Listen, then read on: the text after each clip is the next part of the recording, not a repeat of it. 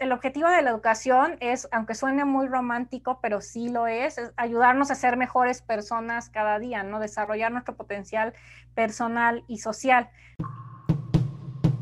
Bienvenidos a una conversación más de Fundación Kichiwa. En esta ocasión estamos con Mayra Gutiérrez, quien tiene mucha experiencia en el campo de capacitación docente. Eh, muchas gracias por estar aquí, Mayra. Hola, Eduardo. Muchísimas gracias a ti por invitarme.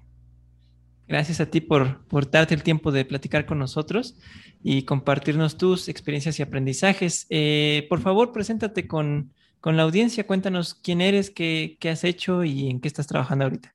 Claro, pues yo soy Mayra Gutiérrez, soy licenciada en Pedagogía, tengo una maestría en Neuropsicología aplicada a la educación y tengo ya casi 10 años de trabajo en temas casi siempre relacionados con formación docente y también con formación de otros profesionales de la salud mental y de la educación sobre todo en diferentes ámbitos. Primero fue eh, eh, en, una organización sin fines de lucro, después directamente en una escuela, en asesoría con los docentes, después estuve en otra organización, este, en, universidades, en fin, he tenido la oportunidad de estar en diferentes ámbitos y trabajar en diversos proyectos relacionados con la, eh, con la salud mental y con la educación en, lo amplio del término, ¿no? O sea, no únicamente con la educación en el ámbito escolar, sino también en el ámbito eh, pues profesional, en otras áreas relacionadas con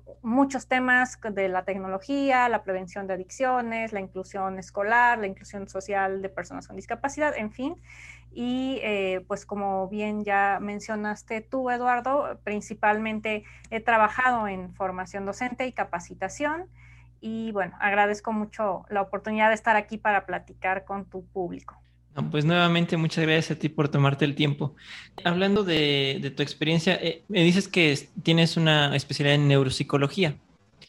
¿Nos podrías hablar un poco más sobre, eh, basándonos en este campo, qué implica el proceso de aprendizaje y qué significa realmente eso de aprender? Claro, muchas gracias. Esa es una pregunta muy interesante porque eh, a lo largo del tiempo ha habido diferentes concepciones de lo que es el aprendizaje y la forma en que nosotros entendemos el aprendizaje es vital para cómo lo promovemos o no lo promovemos. Entonces me parece muy pertinente la pregunta que haces y muy interesante. Eh, y para responderla, pues solo me voy a regresar un poquito a, cómo, se entendí, cómo entendido tradicionalmente, ¿no? Eh, mucho de lo que conocemos sobre el aprendizaje, sobre cómo, qué es y cómo funciona, viene de corrientes de la psicología eh, pues que ya tienen un tiempo de haber sido estudiadas y que pueden complementarse, ¿no? Porque son modelos de alguna manera eh, un poco limitados. Eh, antes se creía que aprender, el aprendizaje para el conductismo, para la psicología conductista, era un cambio de conducta, ¿no? Entonces, si yo veía un cambio de conducta en el otro, o simplemente la respuesta a un estímulo, eso ya era aprendizaje, ¿no? Pero realmente el aprendizaje eh, actualmente no podemos limitarlo a eso porque a, veces yo espero una cierta respuesta, pero no necesariamente esa respuesta implica aprendizaje. ¿A qué me refiero? Por ejemplo, donde mejor podemos verlo es en el aprendizaje actitudinal, de actitudes, de valores, ¿no? Yo puedo eh, aprender, eh, pues sí, que no debo tirar basura y puedo saber que, que, en el salón de clases no debo tirar basura, porque si tiro basura pues me van a bajar puntos en la clase, me van a regañar. Y aparentemente hay un aprendizaje ahí, aparentemente lo tengo muy claro y, tengo ese, ese conocimiento, ¿no? Pero a lo mejor yo salgo de la clase y en la calle, como no encuentro un bote de basura, pues se me hace más fácil tirar la basura, ¿no? Entonces realmente ahí, pues, hasta que, o sea, el aprendizaje es limitado, eh, a veces se queda nada más en, un concepto que repetimos, en una idea que replicamos, pero en la que no necesariamente creemos o que no necesariamente aplicamos en todos los ámbitos, ¿no? Entonces, eh, pues eso es una visión hasta cierto punto limitada del aprendizaje, También pensando, por ejemplo, no sé, en las habilidades sociales. A veces se piensa que alguien que no puede desarrollar buenas habilidades sociales, eh, pues lo que hay que hacer es explicarle, ¿no? Porque a lo mejor no sabe cuáles son o no entiende y entonces hay que ir y decirle, mira, pues cuando ves a una persona, saluda, la véala a los ojos, pero a veces no, eh, pues no necesariamente es que la persona no sepa esas cosas, a veces hay algo más detrás del por qué alguien no puede exhibir habilidades sociales y es importante identificar realmente de dónde viene esta eh, ya sea este déficit, si eso es, o este no interés en, exhibir habilidades sociales. Entonces, llevando esos ejemplos al campo de la neuropsicología, pues la neuropsicología lo que le ha aportado al concepto de aprendizaje es que la neuropsicología intenta entender, y todavía nos falta mucho, todavía no tenemos todas las respuestas, realmente falta mucho por entender, pero la neuropsicología intenta entender qué pasa a nivel de procesos cerebrales cuando hay un aprendizaje. De manera un poco simplista, lo que se sabe es que hay un, eh, como una modificación en las redes neuronales, que en nuestro cerebro hay redes de neuronas y que estas se conectan, se desconectan y forman diferentes eh, pues redes y patrones y conexiones entre ellas conforme vamos aprendiendo, ¿no? Esto va muy de la mano con otro modelo de, de entendimiento del aprendizaje que es el aprendizaje constructivista, que se viene eh, pues también de otro modelo de la psicología y de la pedagogía, que, que nos habla de, que, de, la posibilidad de, de, construir y construir como si nuestro aprendizaje fuera, nuestro conocimiento fueran como bloques de Lego que podemos ir desarmando y volviendo a armar, ¿no? Ese es un modelo mucho más vigente porque además toma en cuenta el conocimiento previo que ya tenemos y la neuropsicología de alguna manera eso lo lleva al campo de las redes neuronales, de cómo se conectan entre sí, eh, pues nuestros aprendizajes previos con los nuevos aprendizajes y cómo se refuerzan ciertas áreas. Y entonces, eh, desde la neuropsicología nosotros estamos empezando a entender, pues, qué pasa en la mente de una persona que tira basura, ¿no? O, qué pasa en la mente de una persona que no logra exhibir ciertas habilidades sociales. ¿Qué es lo que pasa? Que no conoce, no sabe que eso no es conveniente, tal vez lo sabe a nivel teórico, ¿no? O sea, en teoría yo sé que no debo tirar basura, en teoría yo sé que cuando llego a un lugar tengo que saludar, pero ¿qué más pasa, no? Pasa que a lo mejor la motivación, eh, no, no tengo una motivación para no tirar basura porque pues todo el tiempo eh, en mi vida he estado acostumbrada a ver que la gente tira basura por todos lados. Entonces, a mí, ¿por qué me va a interesar no tirar basura? ¿no? O a lo mejor, eh, pues no tengo mucha confianza en la gente y por eso no exhibo habilidades sociales. Entonces, cuando empezamos a, el aprendizaje desde el punto de vista de la neuropsicología, que ve qué es lo que, digamos, que está guardado, que está codificado a nivel de las neuronas en el cerebro y cómo eso tendríamos que modificarlo para llegar de, un estado actual o de un comportamiento actual o de una serie de, competencias, de conocimientos, habilidades y actitudes actuales hacia otra, pues la neuropsicología empieza preguntándose eso, ¿no? ¿Por qué estamos en ese estado actual y cómo podemos llegar hacia, hacia un estado deseado, ¿no? Y a veces es a través de la modificación actitudinal, que es complicada, pero no es imposible, y a veces es a través del desarrollo de habilidades, porque a lo mejor, sí, yo sé que cuando llego a un lugar tengo que saludar, pero no tengo ciertas habilidades, a lo mejor me distraigo con mucha facilidad y simplemente se me olvida, no le estoy prestando atención al contexto, en fin, la neuropsicología se pregunta qué hay detrás de ese comportamiento eh, a nivel ya un poco más eh, de neurológico y cómo puedo eh, modificar un poco lo que está pasando en mi cerebro, ¿no? También así aprendemos eh, cuestiones incluso que tienen que ver con, por ejemplo, con nuestra mentalidad en cuanto a la, la, mentalidad de crecimiento, por ejemplo, ¿no? El creer que podemos lograr nuevas cosas. porque si nos equivocamos muchas veces y nadie nos ayuda a, enfrentar eso como una oportunidad de aprender, pues después ya no queremos seguir aprendiendo ya no nos creemos capaces de seguir aprendiendo, ¿no? Y desde la neuropsicología, que toma herramientas de muchas otras disciplinas o áreas de la psicología y de la pedagogía y, de otras disciplinas distintas, pues podemos ir viendo qué es lo que está fallando, qué, cómo tenemos que modificar esas redes para poder lograr eh, una buena, pues una, que nos lleven por un camino hacia el, en este caso, creer en nosotros mismos, ¿no? Cuéntanos, en estos 10 años de, pues, carrera de experiencia, ¿cuáles han sido los mayores retos a los que te has tenido que enfrentar? Pues es una, gran pregunta. Yo creo que los retos van evolucionando, pero pensando específicamente en esta parte de la formación docente y la capacitación en general a profesionales de la salud mental y de la educación, eh, creo que el principal reto al que me he enfrentado es eh, cuando uno se dedica a formación docente y a capacitación, pues evidentemente lo, congruente es estar buscando constantemente mucha capacitación personal y mucha formación. Y hay mucha oferta, hay muchas cosas, eh, sin embargo, personalmente me ha costado trabajo y ha sido un reto importante encontrar buena oferta eh, de capacitación, primero para mí misma y luego para tomarla como ejemplo para lo que yo construyo, ¿no? Sobre todo pensando en nuestro idioma, en español. En inglés tal vez hay mucha más oferta, muchas más posibilidades, pero en español no hay tanto de la calidad suficiente, ¿no? De la calidad que amerita nuestro sistema educativo, nuestros profesores, los profesionales en general, eh, viendo un poco más amplia la mirada, eh, pues pedagogos, psicopedagogos, psicólogos educativos, toda la gente en torno al sistema educativo y más allá de esas fronteras de la escuela. Hay, te digo, muchísima oferta de cursos, de talleres, de diplomados y ahorita con la contingencia, pues todavía vemos más, ¿no? Porque están eh, eh, eh, mil cuestiones en línea, cada vez es más sencillo y está más a la mano cualquier formación de cualquier país, en cualquier lugar del mundo.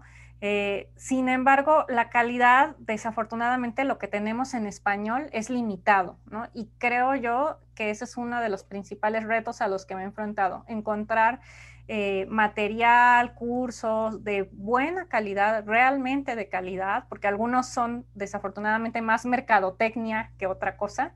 Eh, y de ahí, pues tomar yo, ir tomando lo relevante y los buenos ejemplos para construir para mi propia práctica.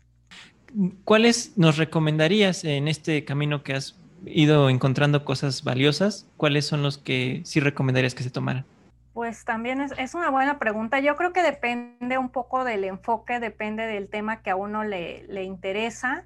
Em, y justamente recientemente me han hecho esta pregunta varias personas. Ahorita, por ejemplo, que está muy, se está trabajando mucho el tema de las habilidades socioemocionales, ¿no? Es uno de los que está ahorita más presente en la mente de las personas y qué bueno que lo esté, porque es una de las de los pilares más importantes de la educación de este siglo y entre las organizaciones, las, eh, pues la oferta que yo he encontrado que, que, tiene una calidad eh, pues bastante adecuada, son pocas, como decía, pero bueno, por ejemplo, está eh, el Instituto Día de la Asociación La Vaca Independiente. Ellos dan muy buenos cursos y la mejor parte de estos cursos y, y que cumplen este tipo de instituciones que nos ayudan a formarnos continuamente es, eh, como decía, la congruencia, ¿no? Entre lo que ellos ofrecen y cómo modelan, cómo ejemplifican, porque esa es una de las muchas buenas prácticas que, que se debe tener o que considero yo que ayudan mucho a una educación de calidad. Cuando lo que te están enseñando en teoría te lo están modelando, ejemplificando en la práctica. Entonces ellos tienen muchos cursos relacionados con temas de eh, el principal o, su principal línea es la, el desarrollo de la inteligencia a través del arte, sin embargo, también han explorado muchas otras líneas de acción, entre ellas la de las habilidades socioemocionales. Y en general todos sus cursos, talleres, diplomados son de muy buena calidad porque trabajan mucho eh, pues esta temática desde, una, desde un enfoque muy práctico, donde realmente uno vive las eh, experiencias eh, realmente valiosas, ¿no? Ese es casi siempre el primero que se me viene a la mente. Eh, porque otras experiencias también a veces la dificultad es que no son tan accesibles en cuanto a, costo que tienen, ¿no? Afortunadamente, esta en particular, los costos que ellos tienen para sus capacitaciones son muy bajos y creo que es una de las, de las mejores plataformas que ahorita se me ocurre. Entonces yo algo en lo que me fijo mucho para ahora que, que ya he tenido pues tanto buenas experiencias como muchas decepciones, es ver pues realmente qué es lo que hay detrás de ese curso, que no sea, o bueno, curso taller o lo que sea, ¿no? Que no sea simplemente mercadotecnia, eh, que realmente la persona o las personas que lo imparten pues tengan no solo formación, sino mucha experiencia, que hablen desde, desde su experiencia práctica en el campo de acción.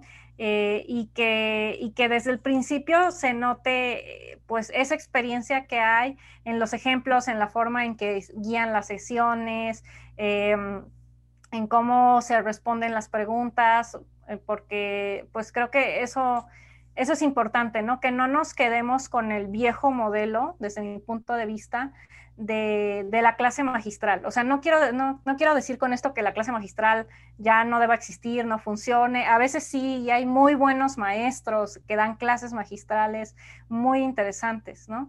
Eh, sin embargo, no siempre, no para todos los casos es el mejor modelo y no todos los maestros, eh, bueno, maestros me refiero a capacitadores, facilitadores, en fin, no todos tienen eh, tanta, tanta habilidad o tanta experiencia como para que la clase magistral sea suficiente, ¿no? Entonces, a veces por eso es bueno ir buscando y encontrando otros, otros modelos más prácticos de aprendizaje donde se privilegie la voz y la experiencia de quien se está formando, el docente, por ejemplo, y los adultos en general, pues ya tenemos mucho bagaje de conocimiento detrás y eh, pues nuestras voces deben ser las que cuenten cuando nosotros estamos tomando un curso, ¿no?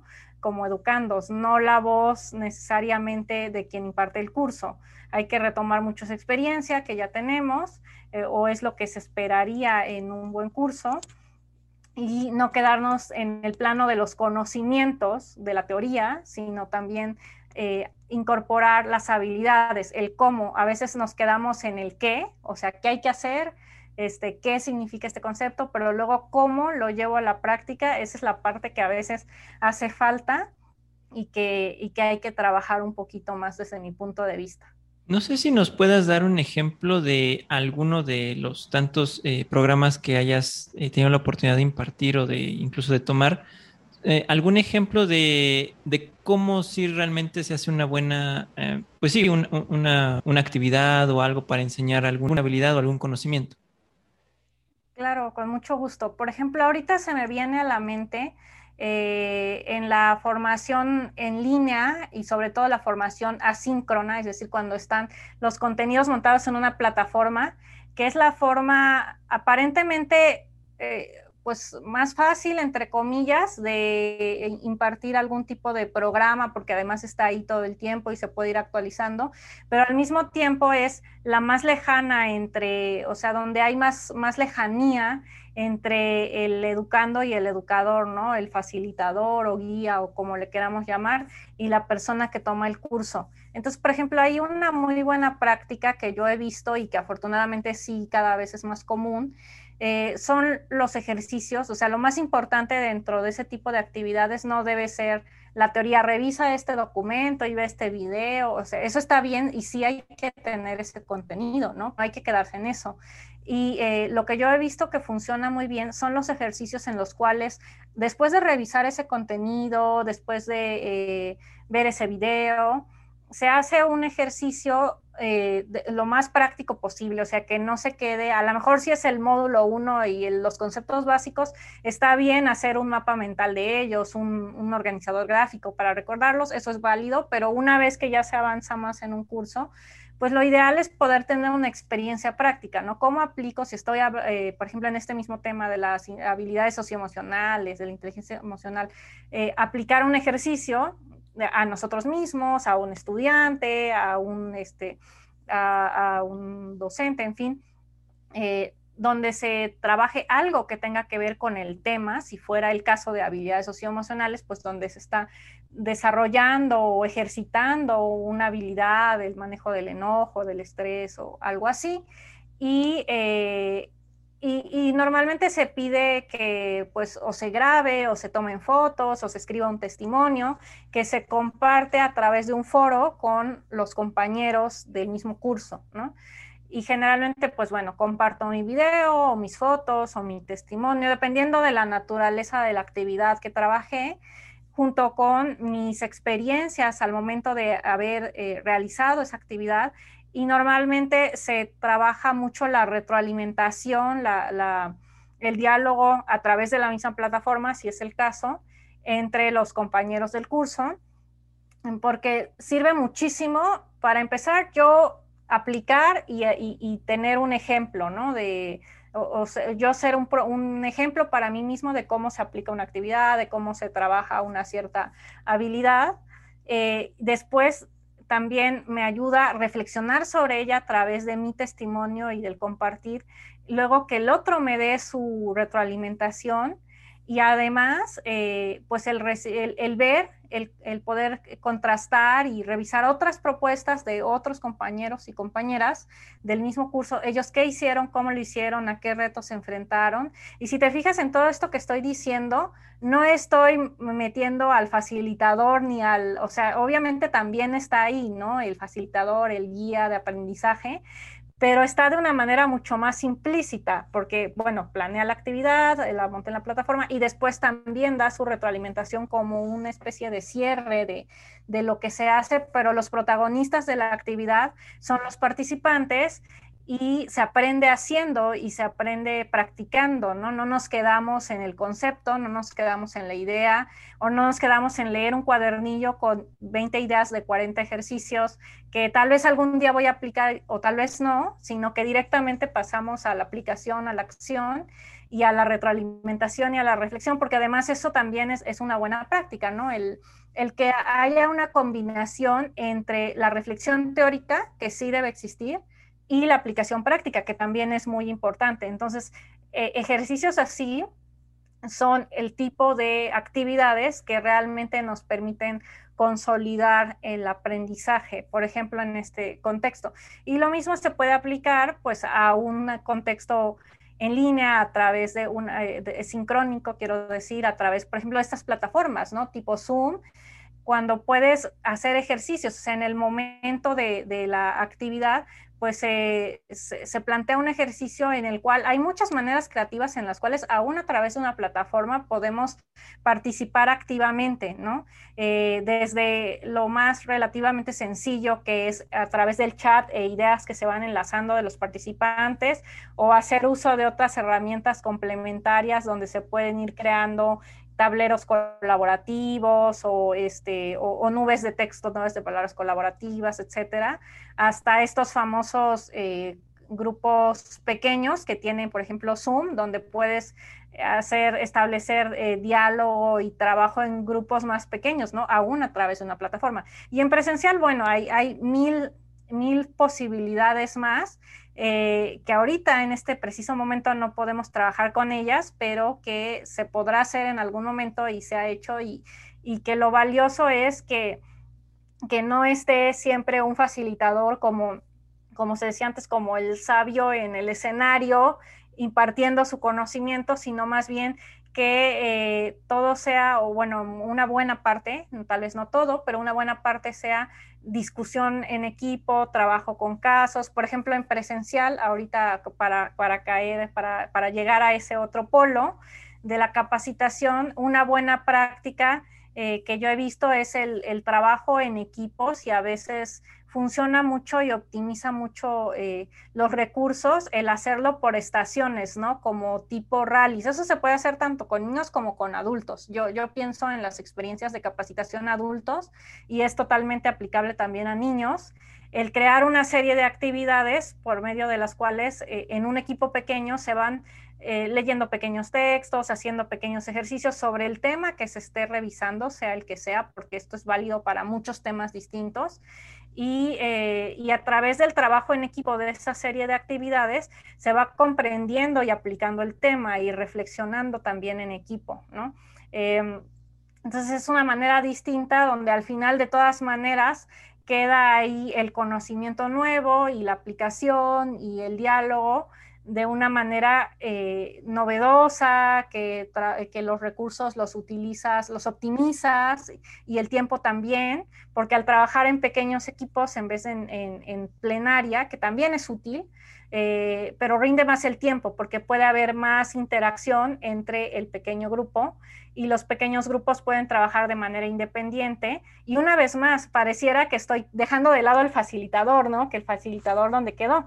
Pero bueno, el facilitador también es muy importante porque planeó la actividad, creó la información, el contenido, los ejercicios y después está todo el tiempo ahí presente por si en algún momento se requiere de su intervención o se busca, ¿no? Su retroalimentación. Y claro que suele haber siempre también un, un cierre en plenaria, pero una vez que ya se trabajó mucho de manera colaborativa. Entonces, eh, pues si te fijas, tienen en común estos ejemplos, aunque me fui a los dos contextos por separado, tienen en común esto que ya había mencionado, ¿no? Que el protagonista es el facilita, el, perdón, el, educando, quien está tomando el, curso, la clase o lo que sea, y que, em, que hay esta actividad y esta oportunidad de practicar y también reflexionar y que todo esto es precisamente e, este mismo modelo, así como se hace la capacitación, es precisamente como el docente o, la persona que después va a ir con otro educando, o sea, el, profesor que va con sus estudiantes, por ejemplo, puede aplicar exactamente este mismo modelo, adaptado obviamente a las temáticas, a los tiempos, a las motivaciones de sus estudiantes, para trabajar en clase, ¿no? En clase presencial o en clase virtual. Y eh, esto es de las, eh, entre muchas otras posibilidades, es una de las que eh, en mi experiencia por lo menos funcionan mejor actualmente. Entiendo.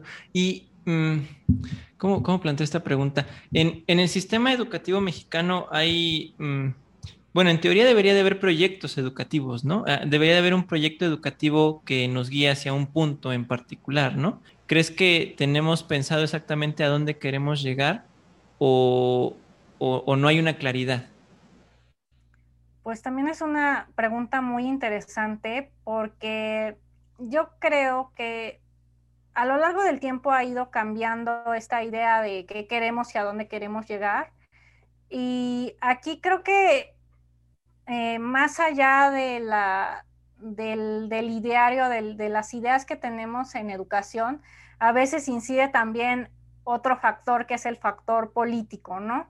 Y eh, a veces pasa que hay una idea que lleva un cierto desarrollo detrás, pero que no se le da continuidad porque desafortunadamente, pues en México suele, los planes educativos suelen ser por sexenio, por eh, cada vez que cambia, eh, tenemos muchos cambios, incluso dentro de un mismo sexenio hay cambios en la Secretaría de Educación, entonces muchas veces se frenan los proyectos, las ideas y a veces están muy bien desarrollados a nivel teoría, pero no se llegan a consolidar en la práctica porque no tenemos muy claro cómo llegar ahí. Eh, o, todas las herramientas, o sea, como dices, puedes, bueno, podemos tener claro el qué, ¿no? O el para qué, cuál es el objetivo, pero eso cómo lo aterrizamos en la práctica lleva tiempo, todo lleva tiempo, o sea, lleva tiempo el planear un buen propósito y luego el aterrizarlo a la práctica con las herramientas adecuadas eh, pues lleva tiempo y a veces no se le da ese tiempo, no se le deja madurar al proyecto. Entonces, yo diría que, pues recientemente, en años recientes, eh, ha habido buenos proyectos, ¿no? Ha habido cierta, eh, ciertas mejoras en cuanto a proyectos anteriores, donde se ha puesto en, en prioridad algunas de estas cosas mismas que estamos platicando, ¿no? la importancia de no solamente el contenido de, conocimiento, sino también el desarrollo de habilidades, de las competencias, eh, las habilidades socioemocionales, la importancia de que el estudiante sea protagonista, el trabajo basado en proyectos, o sea, todo eso está de alguna manera por ahí y sí tiene una razón de hacer y sí tiene un fundamento, pero para que se consolide necesita pues mucha inversión de tiempo, esfuerzo, eh, como mucha logística para que llegue la formación a, los docentes y, de ahí obviamente a los estudiantes.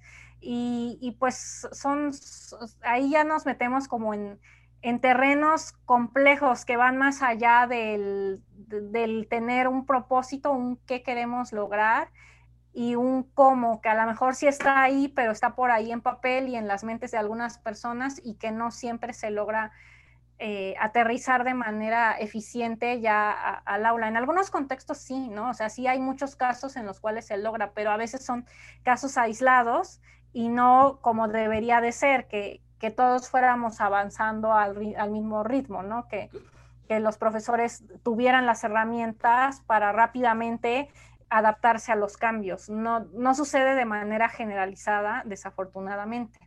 ¿Cuál es el objetivo de la educación realmente? esa es una muy bonita pregunta también. Son preguntas muy complejas y muy profundas, porque a veces pensamos que la educación, que educar es, eh, pensamos en educación y pensamos en la escuela, ¿no? Y pensamos en niños. Realmente la educación para la UNESCO, el concepto actual de, educación, tiene que ver con el desarrollo de la persona, del ser humano, a lo largo de todas las etapas de su vida y en todas las áreas ¿no? que, puede desarrollarse. O sea, no, no, se restringe solamente a la escuela, sino que existe educación continua a lo largo de la vida fuera de la escuela, en las empresas, en las familias, y eh, pues como ya dijimos, no es solamente aprender cosas, sino también desarrollar habilidades tanto físicas como cognitivas, como generar cambios en nuestro pensamiento, ¿no? Eh, entonces, el objetivo de la educación es, aunque suene muy romántico, pero sí lo es, es ayudarnos a ser mejores personas cada día, ¿no? Desarrollar nuestro potencial personal y social. Pero bueno, esta por supuesto es una empresa muy compleja que eh, pues normalmente donde lo ubicamos más claramente es en el contexto de la educación formal, que es solo un área de la educación donde eh, lo que ocurre en la, en la escuela. Y por ejemplo, en el área de la educación formal, uno de los principales objetivos que deberíamos tener, o sea, ¿por, qué vamos, si quisiéramos decir, por qué vamos a la escuela, por ejemplo, todos esos años que vamos y todo lo que hacemos, una de las principales eh, razones de que vayamos a la escuela debería ser el aprender a aprender, ¿no? O sea, esa es como la competencia transversal a todo lo que vamos aprendiendo a lo largo de nuestra vida escolar.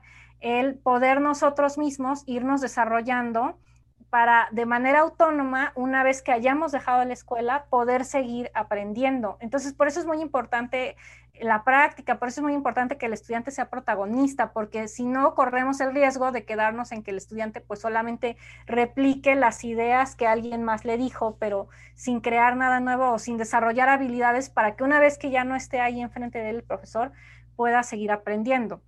La misma UNESCO eh, establece o, comenta que existen cuatro pilares de la educación y los cuatro son igual de importantes, ¿no? Son como las cuatro patas de una mesa y las cuatro tienen que estar ahí.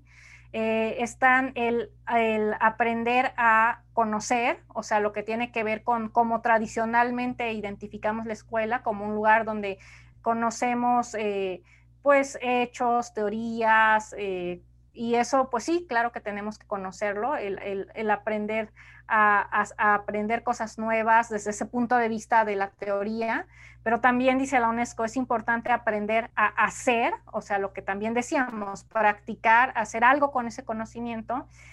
Y muy importante, menciona la UNESCO, hay que aprender a ser, a ser personas, a desarrollarnos en lo personal en todas las áreas de nuestra vida y aprender a convivir, ¿no? Aprender a ser seres sociales. Entonces, esas son quizá las, las cuatro grandes áreas y propósitos de la educación en general y de la educación formal, o sea, la de la escuela en particular, pues que al mismo tiempo que estamos desarrollando todo esto, nuestras habilidades para, para conocer, para, para hacer, para ser y para convivir, pues que también estemos desarrollando habilidades para seguir aprendiendo hacer, a convivir, a conocer y a hacer a lo largo de toda nuestra vida. ¿Has conocido profesores que de alguna manera se han sentido desmotivados? Eh, ¿Cuál crees que sea la, causa de esto? Pues sí, nuevamente creo que hay muchos, muchos factores y, que pues sería difícil,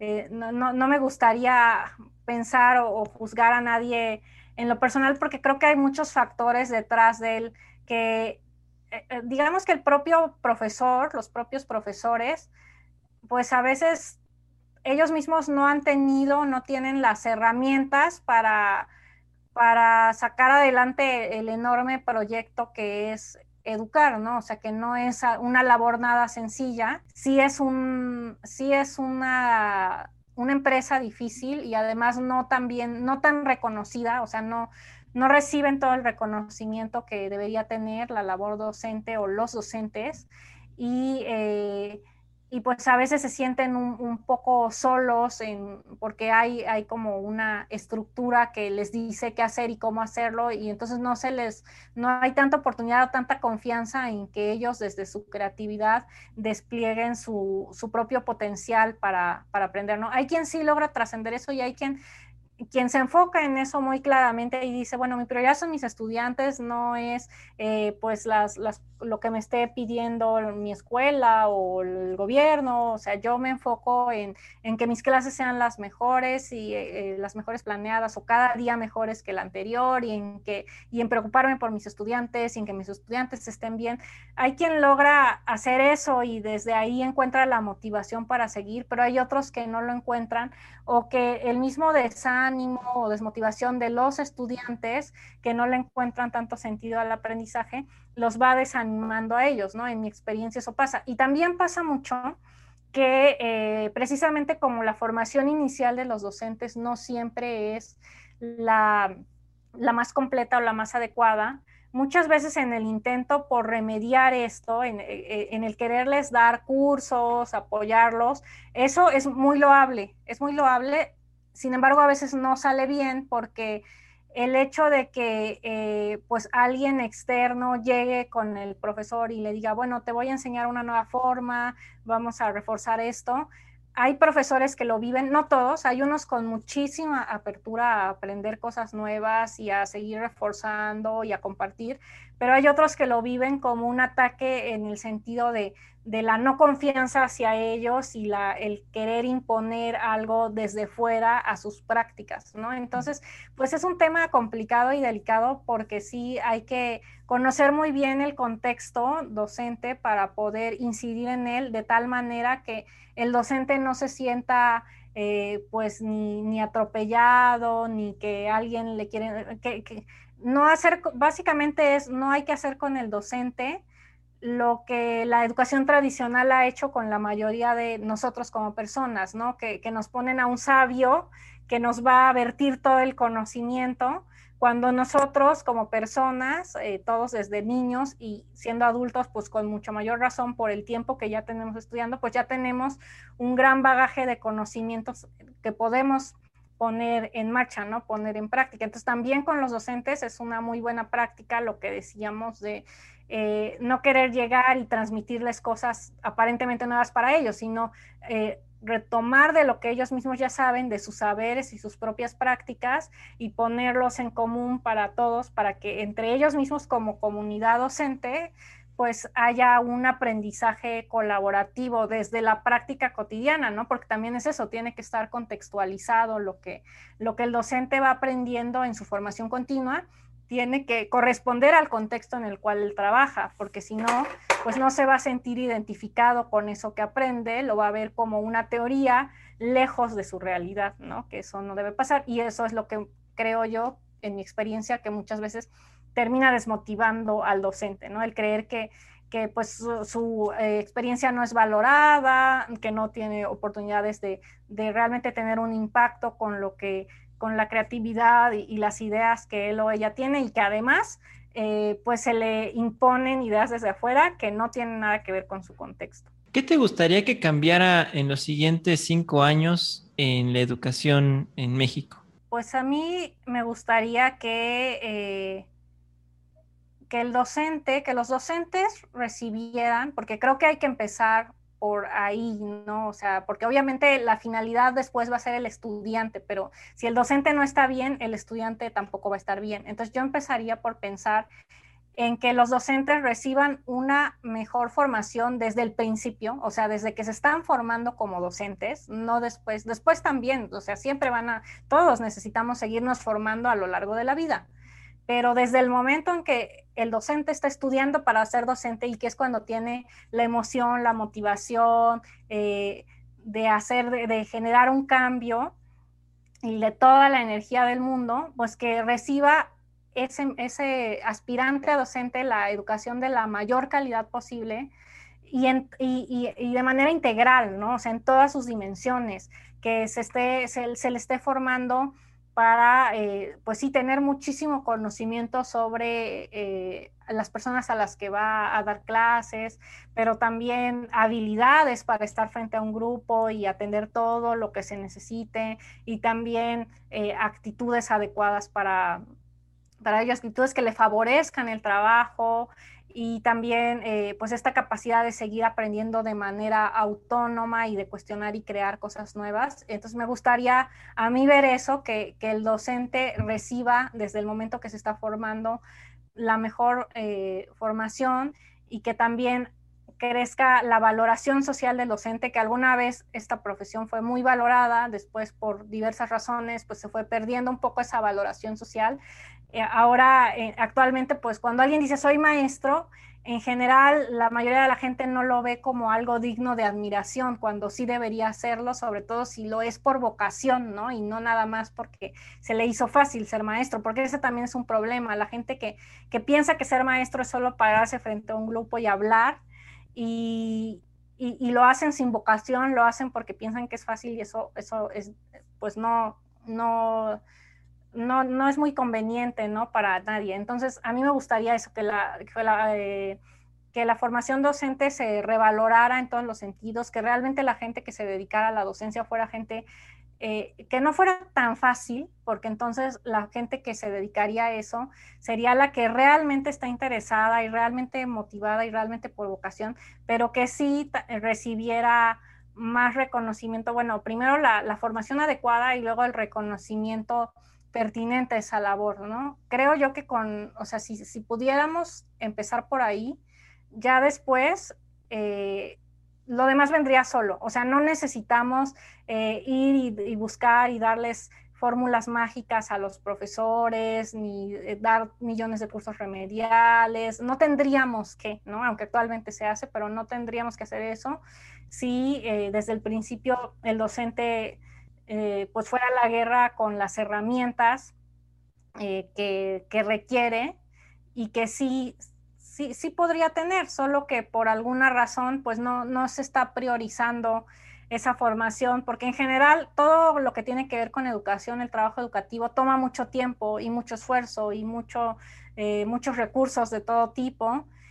Y como tarda mucho en verse el beneficio y el efecto, pues desafortunadamente hay, menos énfasis del que creo yo que debería haber en, estas, en estos campos, ¿no? Pero si se empieza a, trabajar mucho más en eso, a invertir, porque es una inversión social, en que los docentes, quienes son docentes, realmente sean personas motivadas y que tengan las herramientas para, para sacar su máximo potencial, pues eso creo yo que ahí empezaría un cambio, ¿no? Un giro de, de, como, sí, una forma diferente de hacer las cosas, porque empezaría desde los propios docentes, ¿no? Ellos mismos, desde su motivación y su interés y sus habilidades para seguir aprendiendo y organizándose, que también eso sería muy bueno, que los docentes eh, no se sintieran tan aislados como trabajando cada uno por su cuenta, sino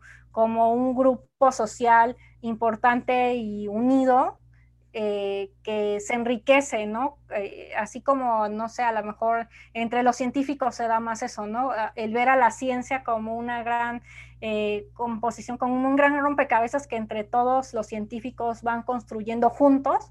Así lo mismo yo esperaría que, que, que viéramos la educación, ¿no? Como como algo donde cada quien aporta una pieza fundamental y donde todas las personas que de alguna manera nos dedicamos cada quien desde su propia, trinchera al ámbito de la educación, estuviéramos más vinculados y compartiendo eh, para que todos sacáramos el mejor provecho. Mayra, no sé si tengas algún correo, un medio de contacto a través del cual quizá alguien que esté viendo esta entrevista, pues si tiene alguna otra duda o te quiere contactar directamente, lo pudiera hacer. Sí, claro.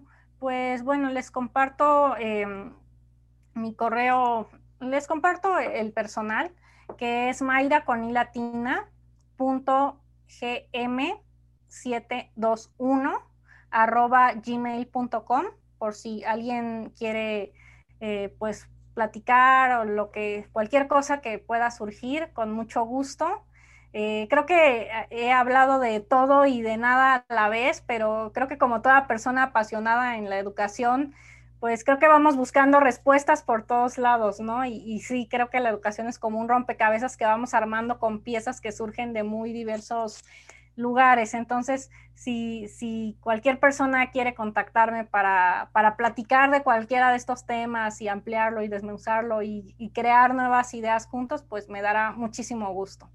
Pues muchas gracias por compartirnos tu tiempo, Mayra, tus experiencias, tus aprendizajes.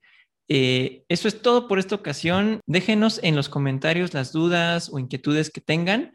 Y pues nada, eh, eso es todo por ahora. Recuerden que aprender es crear. Hasta la próxima. Gracias, Eduardo. Hasta la próxima.